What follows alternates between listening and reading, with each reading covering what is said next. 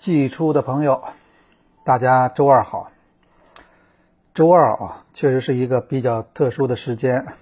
这个星期呢，大家最幸福的肯定是周四周五啊，因为已经看到了这个周末，呃，双休日的曙光。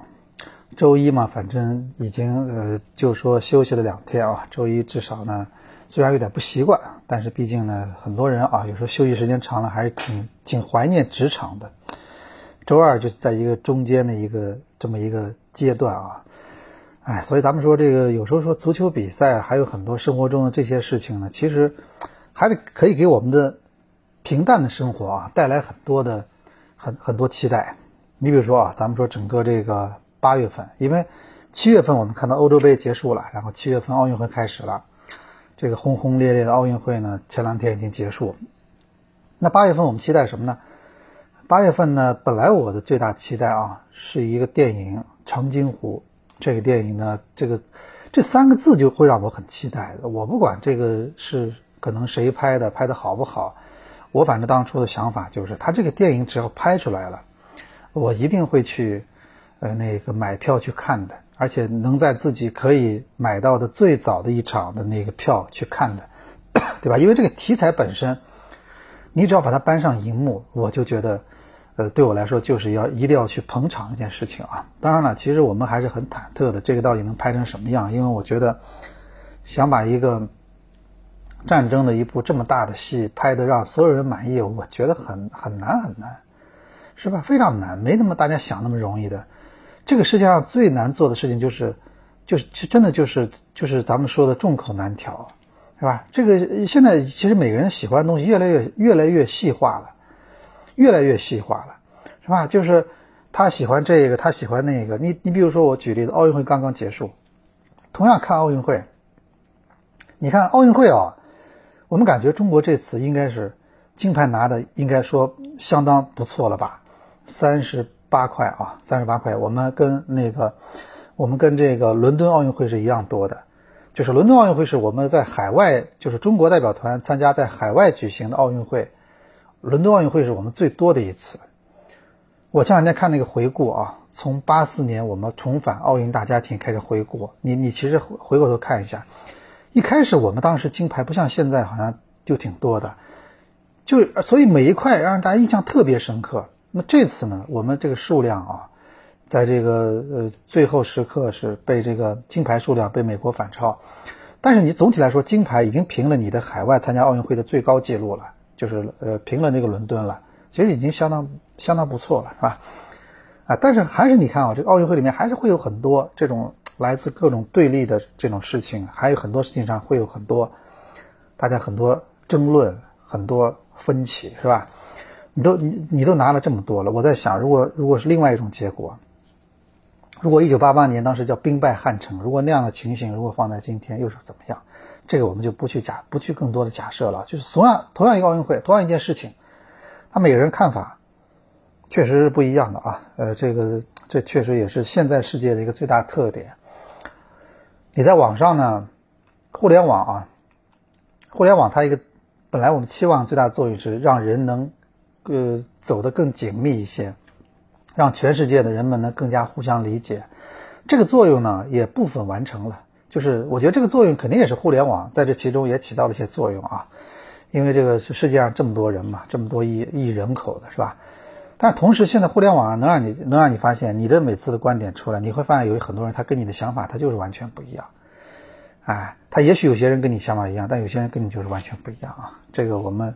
奥运会呢，确实，奥运会现在上礼拜的周末已经结束了。奥运会是一个，我觉得它是一个，真的是一个外延非常多的一个这么一个，咱们说四五年一次的，这次是五年，下次是三年，这么一次盛会。之前很多人还想啊，我喜我喜欢赛车，我喜欢足球，可能我我觉得，而且我喜欢，或者有的人说我干脆不喜欢体育，我的生活中不需要奥运会了。但这次啊，我们还是发现，奥运会对我们来说还是还是非常重要的。确实如此啊，它是还是非常重要。大家还是每隔几年还是希望看到这么一次，这么一次的这么一次的盛会啊。说到这个奥运会，这次我觉得从开幕式到闭幕式呢，日本这个确实这个节目的设置啊，我感觉还是引发了一些争议，但是整个这个基调，整个这个呃这种它这种基调呢，我觉得开幕式和闭幕式是差不多的，没有说到了闭幕式真正意义上发自内心那种欢快就就就就展现出来了。所以在这种背景下啊，这个伦敦奥运会就是我们说这次东京奥运会最后闭幕式的时候，我们忽然看到了。法国那八分钟啊，大家真的是眼前一亮。倒不是因为法国这八分钟一定是好到哪里去，关键是因为什么呢？当然，这个八分钟我是打了非常高的分的，我认为它不错。但是关键这个前后反差太大，就忽然间觉得好像天亮的感觉，是吧？就是我我们能理解啊，确实日本这个奥运会呢，它从开幕式到闭幕式想表达了很多事情，还是呃，对吧？比如说。对这个疫情中很多生命的逝去呢，我觉得这个是是可可以理解的。你放在这里也是也是可以的。但是就整个从开幕式到闭幕式呢，我感觉奥运会还是一个让人还是让人要看到就是开开心心的事情，是吧？其实人类呢，你你说人类这么多年啊，你好好回顾人类历史，人类这么多年从当时有到现在啊，这个人类这么多年，你可以说是一个美丽的一个。一个一个长卷，你可以说是一幅巨幅长卷，上下五千年。你也可以说，真的就是一部杀戮灾难史，是不是？我们在我们在那个我们在那个看历史书的时候，觉得很轻松，觉得唐宋元明清是吧？觉得每一个朝代更迭。现在很多那个那个那个那个电动车以这个做名字啊，大家觉得很轻松，是一件挺开心的事情。但是在历史中，你说这每一个朝代的更迭背后，这这确实都是就巨巨量血腥的战争，而且冷兵器时代的战争，你想想看那多可怕，是不是？你可以查下中国历史，那个我们现在觉得很多，我们对很多灾难的，包括很多大事情的这个人人口这个呃遇难人数或者伤亡人数的统计很精确。你看一下历史书对很多事情的一个事情，动不动这个地方歘一下人口基本。就是几千万，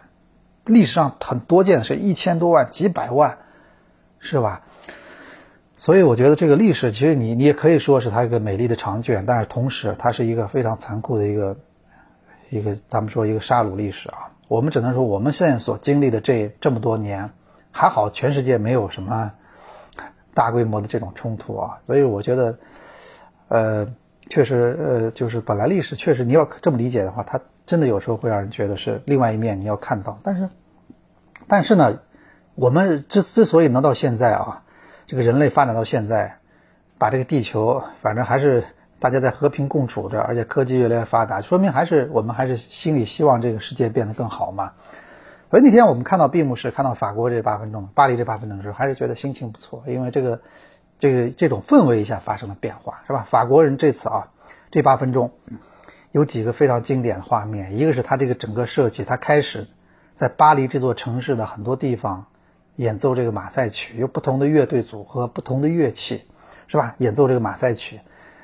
他真的非常沾沾沾这个巴黎的光，因为巴黎这个城市了，我我觉得我我也算去过世界一些地方啊，像伦敦、东京，还有什么大阪，咱们说一些呃国外一些大城市啊。呃，那个，然后包括欧洲的那些伦敦、巴黎，还有一些城市，觉得巴黎是最我去过的，包括罗马，我也觉得啊，罗马我也去过，米兰，但是我觉得巴黎真的是，呃，就是独一无二的。就巴黎整个这个城市，它这个，它这个随串随便一个地方，我感觉都好像感感觉可以拍明信片的感觉，是吧？然后那个。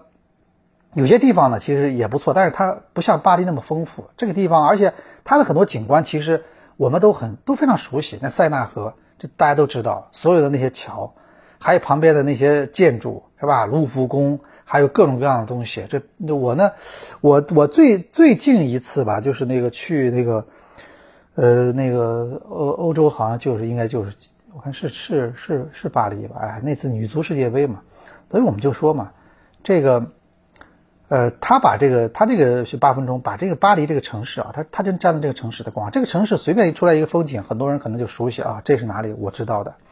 这是哪？这是哪里？我们我们也都也都也都呃知道，是吧？他就这个城市，而且咱们知道有一年汤姆克鲁斯拍过一个电影叫《碟中谍》，那年他就是在巴黎上空直接跳了下去，很多很多呃风景就是在巴黎那个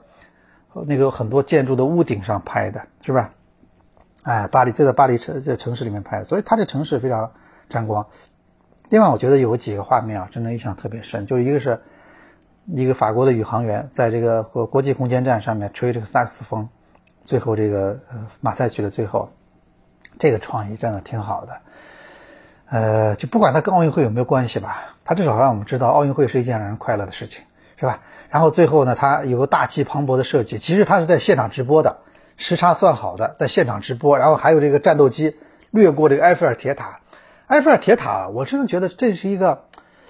这确实是一个挺神的事情。也咱们说埃菲尔铁塔啊，其实你要仔细看看啊，这巴黎这个整个城市的这个这个老老城区这整个风格呢，它还是就是。不是那么一个非常现代，咱们是现代感的这么一个，就是就这这么一个老城区。但是埃菲尔铁塔当初你要说你猛的一觉得，你可能觉得那个东西往那一放，其实它是它是不和谐的。当初你可能第一反应，很多人觉得啊，这个铁塔这么一个几何形的这个这个东西，而且带有高科技成分的东西往那一放，好像感觉就是它对整个的破坏。但是完，他很多人完全没想到，我觉得没想到就是什么呢？就是埃菲尔铁塔反倒成了。埃菲尔铁塔反倒成了巴黎的象征，这个我认为是是当初啊，所以很多好的东西，你们记住一个好的建筑、好的电影、好的文学，真的经典的东西，它都是超第一，它都是超前的；第二，它都一定经得起时间的考验，一定经得起时间的考验，是吧？就是我觉得埃菲尔铁塔就是当初你要说我们你要你要说当初啊，我们觉得这种欧洲这种城市可能觉得一个雕像，某一个某一个什么这种这类似中世纪这种风景可能会是一个城市的象征，但是或者但是巴黎的象征它就是埃菲尔铁塔，对吧？而且确实啊，你说我我去巴黎时候我也发现拍照了什么的，埃菲尔铁塔跟周围这个整个它就一点不觉得好像很冲突，到后来真的是变成合二为一了。啊，所以我觉得最后那个画面，他确实也给很很给自己加分，就是这个战斗机拉着这个法国国旗的这三个颜色啊，然后飞过这个埃菲尔铁塔。我感觉这个呢，看的就是比较至少比较欢快，让人觉得心情不错。那个两轮车、独轮车在这个屋顶，还有这种状态，奥运会就应该是这样。奥运会呢，真的是。真的就应该是这样。你你比如说啊，我们我们也在想这件事情，就是你看啊，为什么这个东京奥运会呢，好像感觉这个整个开幕式到闭幕式，我觉得可能一方面呢，是不是日本本身他们说，呃，其实我倒觉得倒也不是啊，就是我我在前天的时候，就是奥运会闭幕的呃之后吧，我正好看了一个视频，这什么视频呢？就是呃呃五年前这个里约奥运会闭幕式的时候，有一个日本的八分钟嘛，东京的八分钟。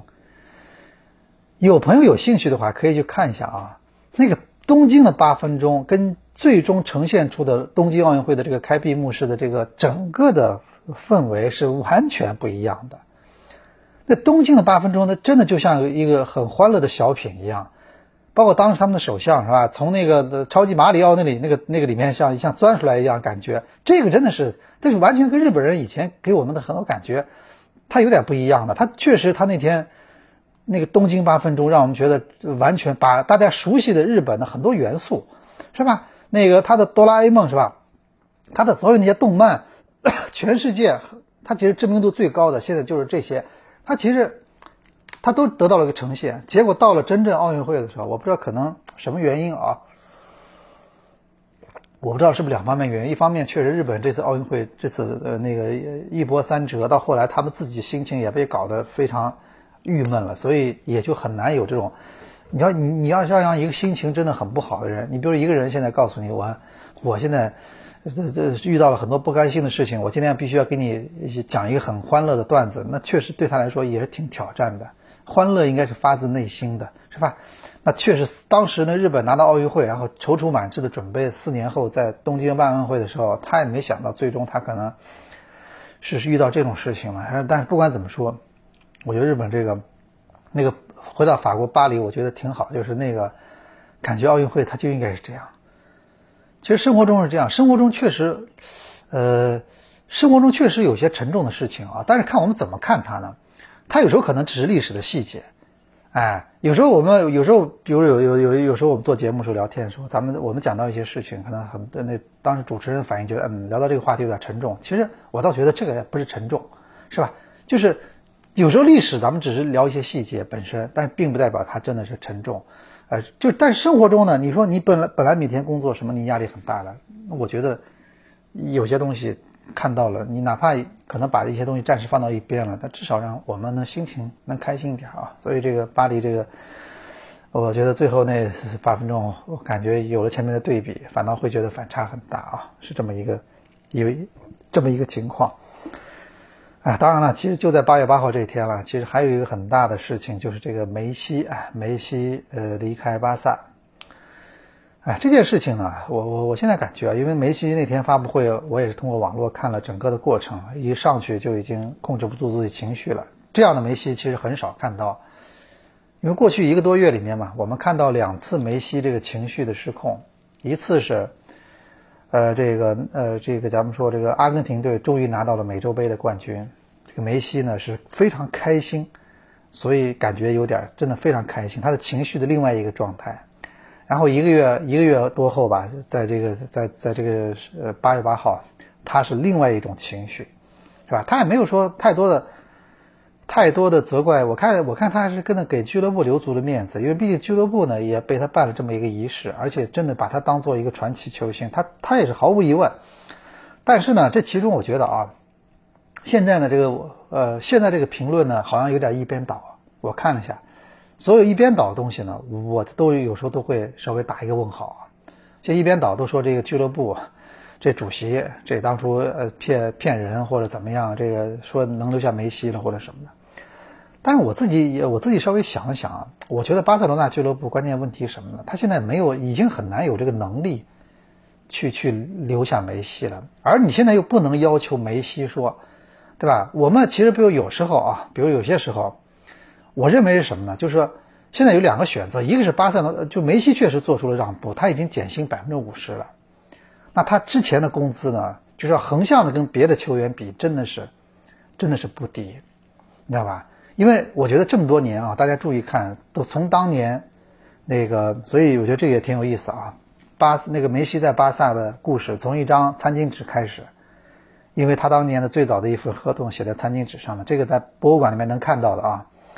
然后到现在是伴随着一张餐巾餐巾纸结束，因为我们看到梅西那天一上台，让大家印象最深的是他老婆给了他餐巾纸，他去擦眼泪，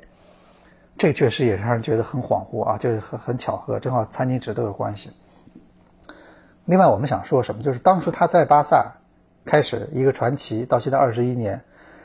工资呢确实这么多年已经现在高到了，确实也是全世界球员里面工资最高的。当然，我觉得很多人可能觉得钱也不是问题，反正他就是最好的球员。但事实上什么呢？就梅西这个工资呢，他客观上来说，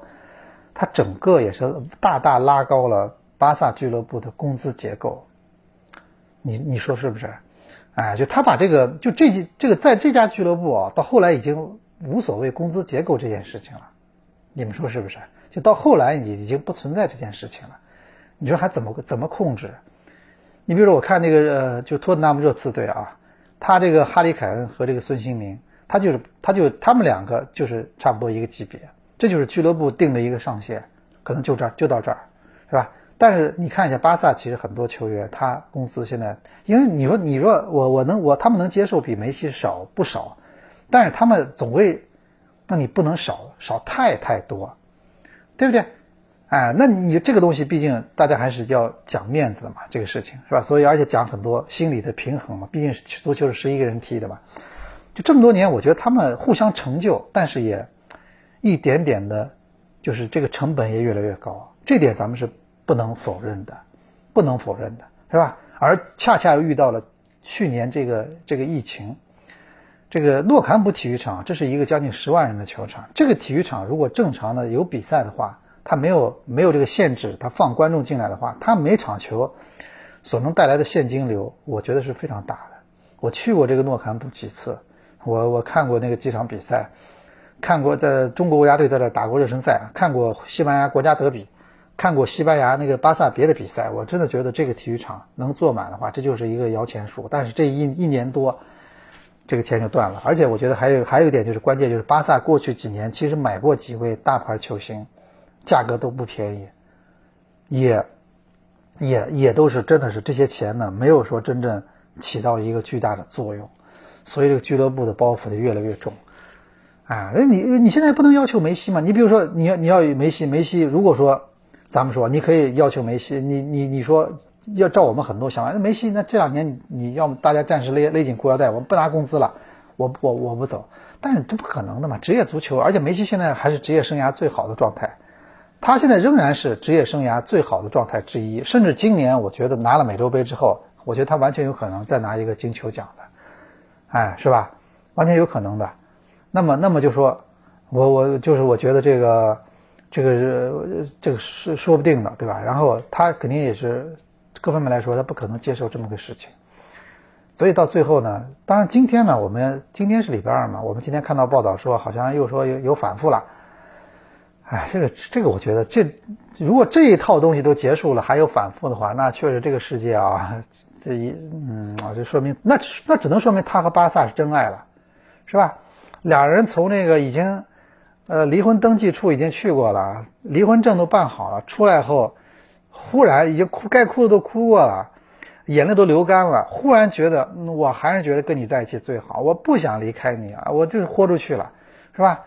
我曾经以前看过人家现场拍的一个视频，人家挺感慨的，应该不是演的，我看好像是有好事者偷偷拍的。其实我跟你们说啊。你在你在很多地方，你不用拍真人秀，你只要把很多地方的监控视频放出来，就是一部真人秀，是吧？你那个，你你比如说你你去我我有些有些有些地方，你任何地方，你比如说咱们说这个，你你在很多我们可能人会分享自己情绪的地方，你在放在那儿，它出来可能就是真人秀。我曾经看过一个视频，在某个地方，他监控视频拍的，两两口子。啊，然后从一个年轻夫妻从离婚登记处出来了，感觉好像客客气气的，分道扬镳，一个往左走，一个往右走。走了一会儿以后，那个男的忽然回头一看，那女的在那面其实已经崩溃了，哭的在那地上。然后这男的过来，然后两人抱在一起，是吧？我我是我我看样子好像像是真的，那就这种情绪嘛。那也许今天真的有反复了，可能梅西就是这种情绪，是吧？梅西跟巴萨之间可能就是这种情绪，也也有可能，也有可能就是这种。这种忽然之间，可能觉得，但是我认为啊，这个可能大家一厢情愿的童话。但今天媒体有这消息嘛？因为我这节目录的时候，我不可能等到这个事情彻底。我觉得还有一种可能，就是未来两天真的就大巴黎就宣了，是吧？所以什么可能性都有。我只是评论这件事情本身啊，的确也是。咱们说职业足球呢，这个也是没有办法啊。嗯，对，这梅西呢这件事情，但是我说到底啊，我是觉得，我总觉得呢，就说。这个其实对全世界足球来说呢，我觉得梅西和巴萨的分手真的不是坏事儿。我感觉梅西和巴萨这个呃分手啊，这个确实梅西在别的环境中，他能让我们看一下足球世界的另，因为另外一种就是说一种可能，是吧？就给足球立刻变了，应该多了一种看点。你们说是不是？就任何事情都有两面性的。他离开了巴萨，但是他会让一个球的新的球队或新的联赛会一下会有了一个看点。他在新的球队，他是不是能打出好的足球或者怎么样？其实说白了，梅西还是梅西。我觉得只要他不受伤，他的这个能个人能力，他的天赋，在任何地方都是没有问题的。但是我们还是想看，还是想看看，因为国家队他就是阿根廷国家队了，不可能变化。俱乐部他已经在巴萨踢了二十一年了，再不变，可能确实也没有什么机会了。你像 C 罗，对吧？那个。在在在那个曼联踢过啊，在这个在在西甲踢过，然后后来去去了意甲了。梅西也可以也可以稍微挪一挪了嘛，我觉得这个是完全可以的，没有什么，呃，没有什么这个没有什么不能尝试一下的，是不是？所以这个也是我们会那个，我觉得足球来，而且巴萨来说也确实啊，你你你说你真的你已经财务状况这个样子了。你这么多年呢，你你的就是巴萨和梅西已经深度捆绑在一起了，深度捆绑，是吧？在这种情况下呢，我感觉这个大家真的是互相尝试，但互相分开一下呢，也也是迟早的事情。当然了，其实我觉得很多球迷可能就觉得这个梅西为什么不能在这退役呢？对吧？他可以在这退役啊，就是他们觉得这可能是一个哎，就是上演足球世界的一种传奇，在这儿开始的，在这儿结束了。但是感觉现在确实啊，这个巴萨现在我我看了一下这个他们的财务状况，只能说是非常危险了啊。这毕竟足球是要花钱的，这个足球它不能无限制这么的，是吧？就是你看我们今天早上在、昨天吧，突然看到一个消息，网上的一个公报，就是某个做汽车的啊，也是跟中国足球有关的，他上半年预亏了好几十亿，是不是？他的那个那那的确如此。那足球它也是说白了也是种经济，它不可能到最后没有没有这个影响。而且足球你知道花的很多都是现金流啊，你既然国际足联很多规则它不允许欠薪，不允许，而且足球的主要成本就来自于人力成本，人力成本很大，是吧？这人力成本一下就占俱乐部开支的一大半儿，主要就人力成本嘛，是吧？然后你想想看，这个肯定是就是会会这个就是。会出现很多这种俱乐部啊，你到底还能不能烧得动？这个全世界都是这样，中超如此，很多地方都是这样。所以我们未来几天也看看啊，这个这个梅西这个事情最后会以怎么样一个结果来呈现在我们面前？那八月份呢？现在刚才说了嘛，八月份现在这个呃这个电影《长津湖》呢的的不怎么推迟了，哎，暂时看不到了。然后这个。电视剧呢，最近也没有什么特别好的，所以这个八月份呢，这还还好，现在有一个悬念啊，就是中超的这个，呃，咱们说中超的这个，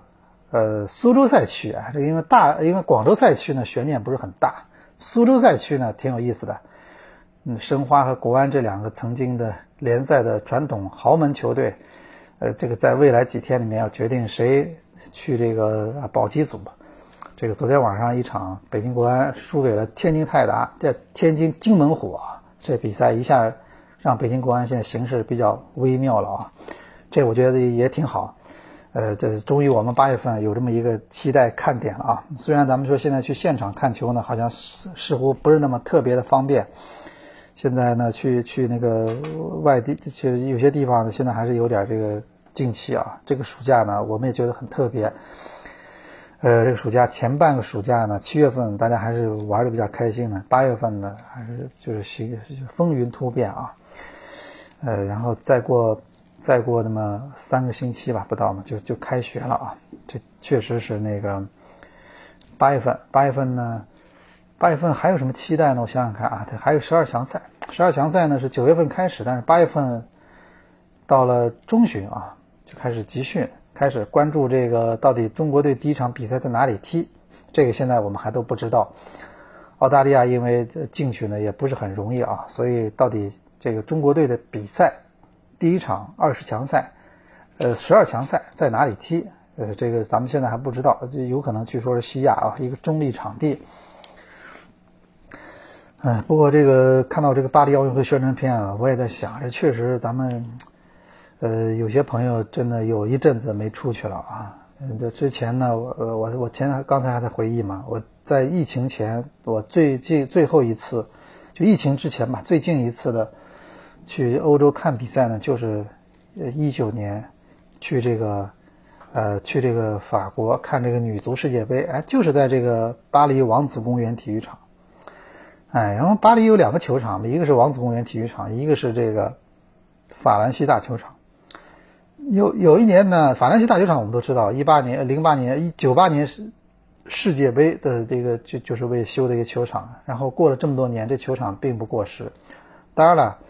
这个法兰西大球场的地段啊，它并不是在巴黎的非常中心的地方，它还是就是从机场到市区能能路过这个球场。